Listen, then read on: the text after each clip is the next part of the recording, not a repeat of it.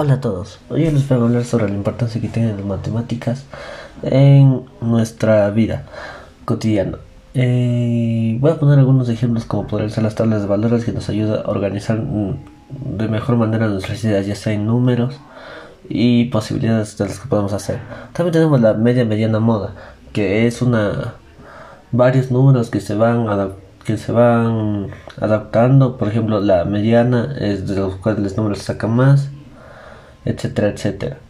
También tenemos los ejes de simetría, que es un punto fijo, un punto fijo en una recta numérica, que eso también nos puede servir para poder hacer nuestras eh, labores cuando seamos más grandes.